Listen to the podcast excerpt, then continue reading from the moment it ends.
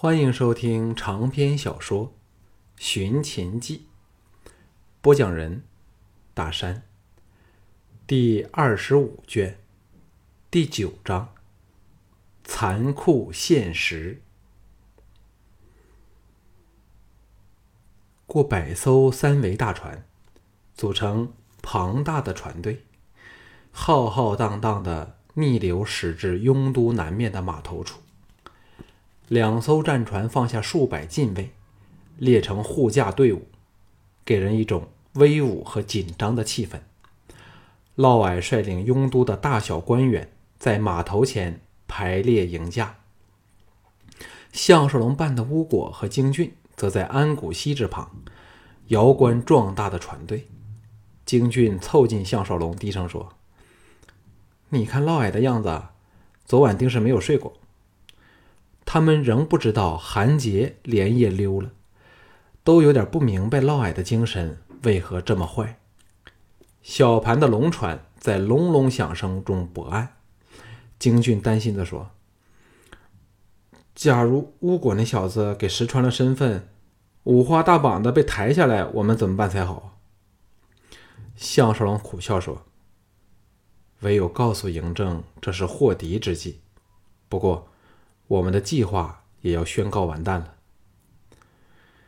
安谷西这时向京俊笑道：“久未见过你三哥了，心中很记挂他呀。来吧！”拍马而出，两人慌忙跟随。跳板从船身探了下来，岸上的嫪毐命人奏起欢迎的乐曲。先下船的三百名禁卫筑起左右各三重的人墙。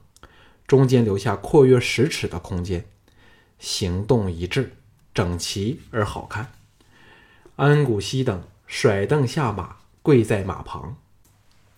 昌文君大步领头从跳板走了下来，后面是二十名开路的禁卫精锐。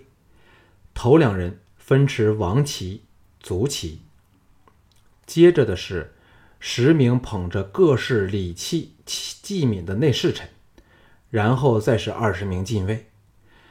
才见未来的秦始皇小盘和楚妃在昌平君王绾、李斯、蔡泽，戴上头纱的秦青，扮作项少龙的巫果等文武大臣的簇拥下，走下船来。外围处数以万计的雍都城城民，立即。抱起了震天彩声，高呼万岁，纷纷下跪，气氛炽烈之极。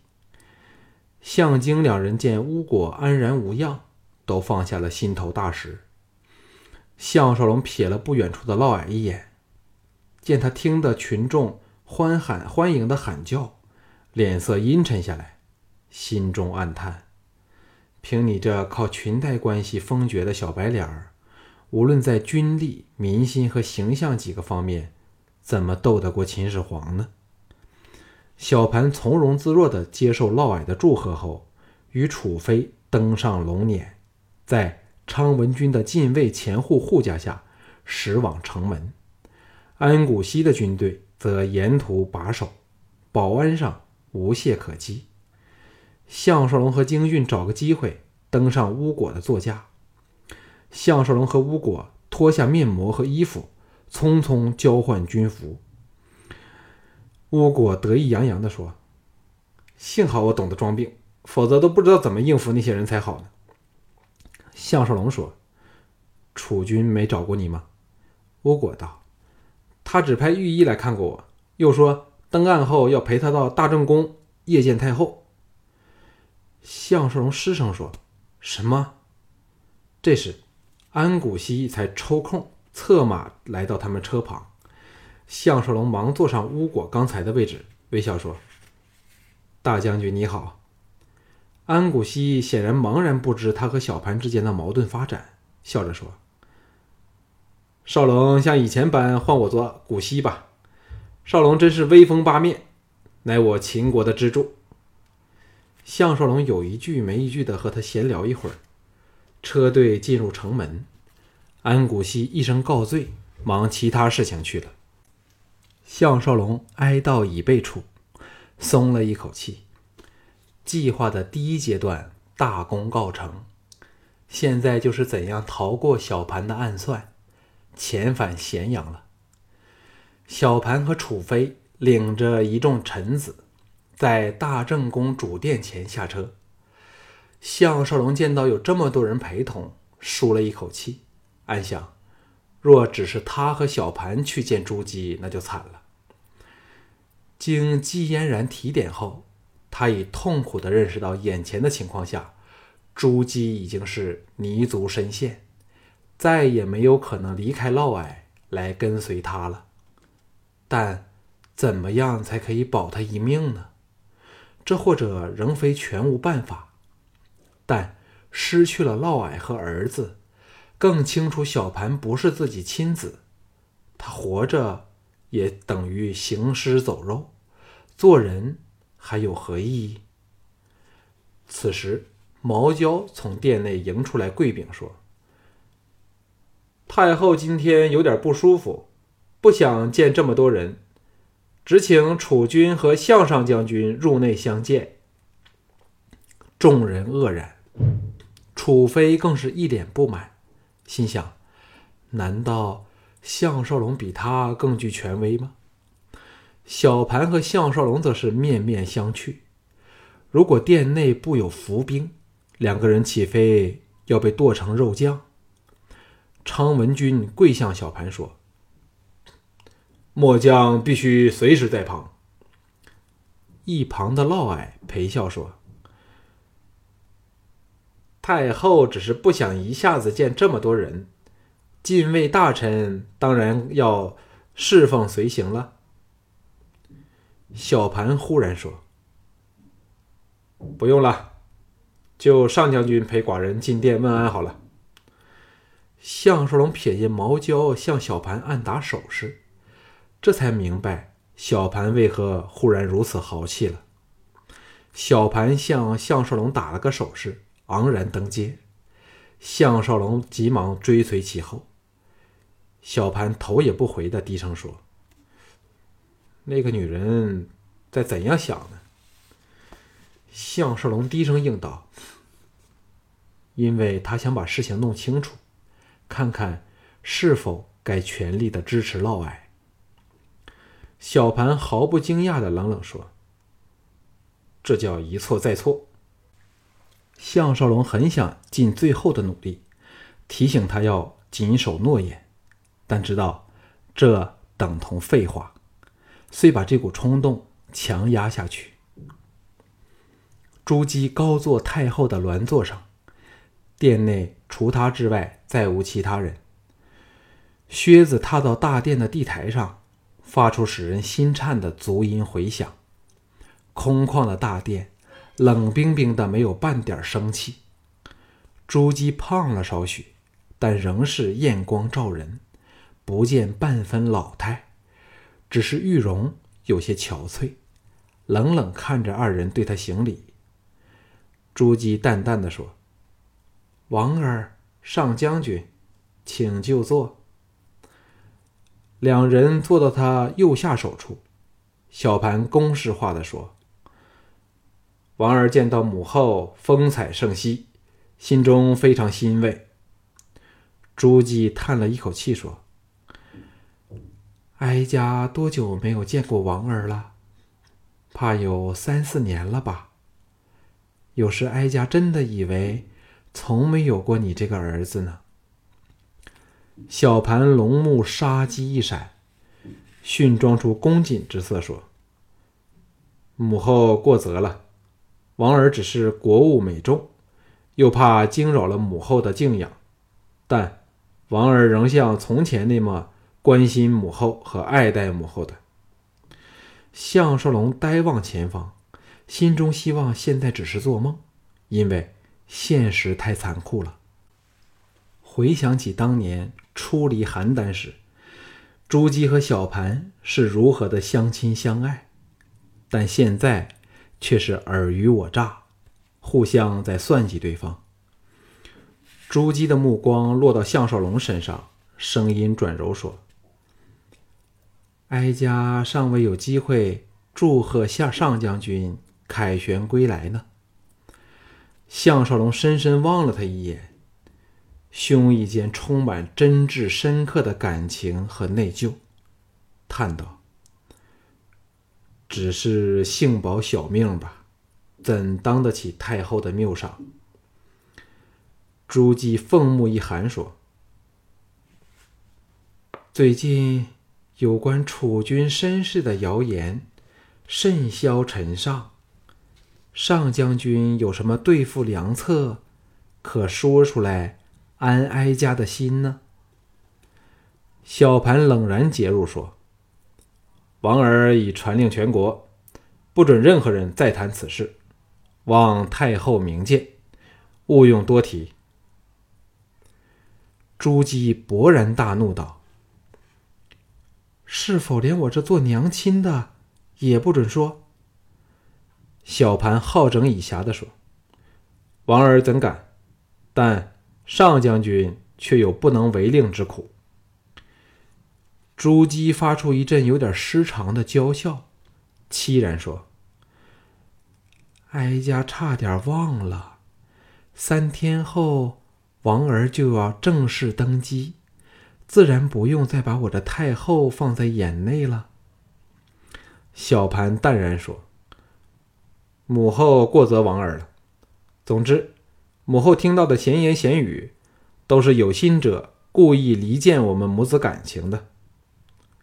接着，长身而起说：“母后身体欠佳，不宜激动，王儿告退了。迟些再来向母后请安吧。”项少龙直至此刻仍没有说话的机会，心中暗叹：纵使以前。小盘没有杀他之心，只朱姬这一番话，现在已为他招来杀身大祸了。偏是他却没有办法救他，因为朱姬对他再也没有爱，代之而兴的只有咬牙切齿的痛恨。因为他已肯定是他骗了朱姬，甚至认为是项少龙杀了他真正的儿子。在这种情况下，他还能做些什么呢？启年宫御书房内，小盘接过项少龙递上来的管仲爷的大铁弓，哈哈笑道：“管亲家，你现在若不成了一只糊涂鬼，就该知昔年投靠吕老贼，乃是你一生中最错误的一招。”宫立两旁的李斯、昌平君、昌文君、安谷西、王婉等，纷纷因项少龙立死奇功而向他道贺。小盘如释重负地把铁弓放在机上，命众臣坐下，笑向项少龙说：“可惜见不着管仲爷的人头，不过寡人也完全赞成荆青的做法，只有毁尸灭迹，才不至于惊动老党。”顿了顿，续道：“这几天我们在饮食上必须小心在意，不要着了盗贼的毒手。”昌平君欣然说。楚军放心，微臣会加倍在意的。小盘环视众人，最后目光落到项少龙处，柔声说：“上将军身体好点了吗？”项少龙摇头苦笑说：“都是在韩魏边境雪地逃亡时累的事儿，当时还能强撑着，岂知回来后就不时的发作，只是吃药都是吃怕了。”小盘说。那上将军这几天不要操劳，好好休息吧。接着，龙目寒芒大盛，冷哼说：“老党已确定在登基当晚的国宴时作乱，上将军有何应付妙策？”项少龙淡淡的说：“先发制人，后发制于人，此乃千古不移的真理。”小盘一掌拍在龙席前的长机上，叹道。就是这句话，我们可以稳操胜券了。王婉皱眉说：“请恕微臣糊涂，我们不是你好待落党作乱时才治之以罪吗？”小盘从容笑道：“此一时彼一时也，胜利才是最重要的，哪管用什么手段，我们就在国宴前动手，攻他一个措手不及。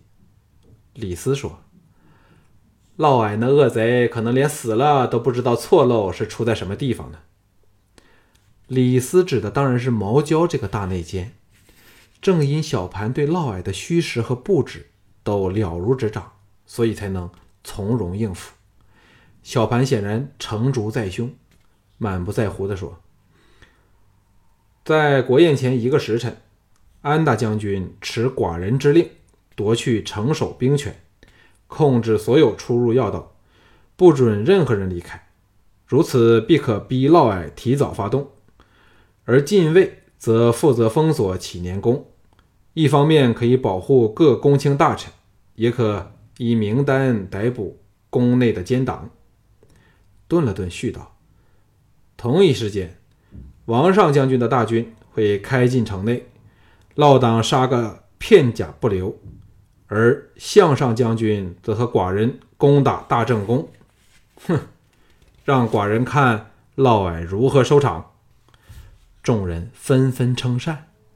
只有项少龙心知肚明，如果自己没有应付之法，大正宫就是自己葬身之所了。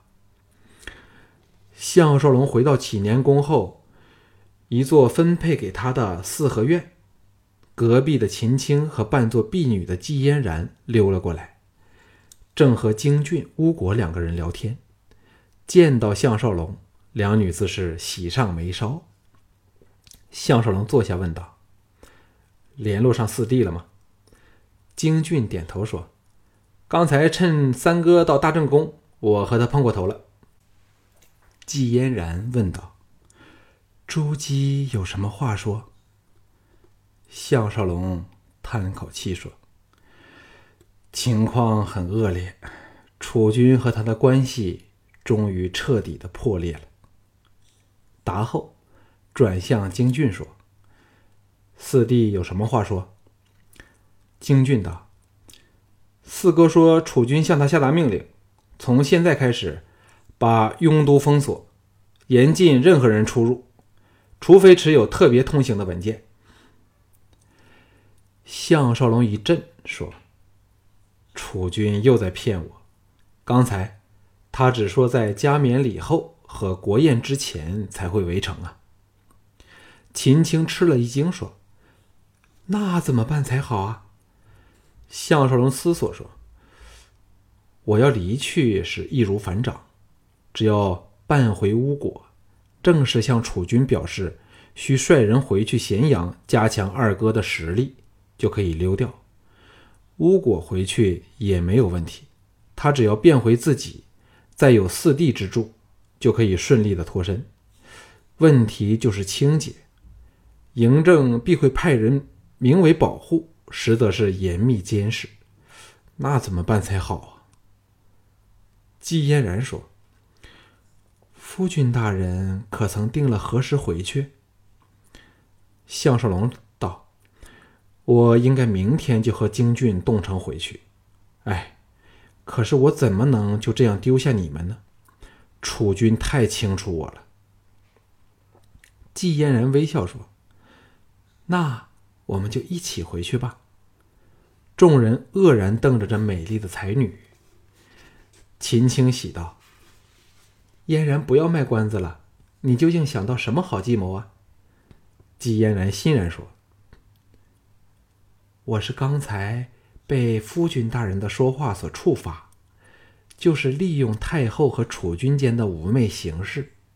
试想，假若太后派人来请我们的秦太傅。”到大正宫陪他解闷儿，楚军会怎么样反应啊？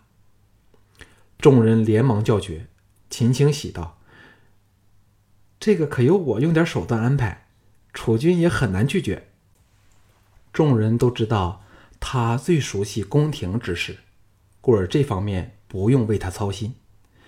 季嫣然说：“这一招还可使楚军误以为。”夫君大人全无溜走之心，岂知我们的秦太傅尚未到达大正宫，就在中途溜掉了。吴果问道：“那我这个上将军该何时逃命去也？”项少龙说：“基本上是随机应变，以保命为第一要务。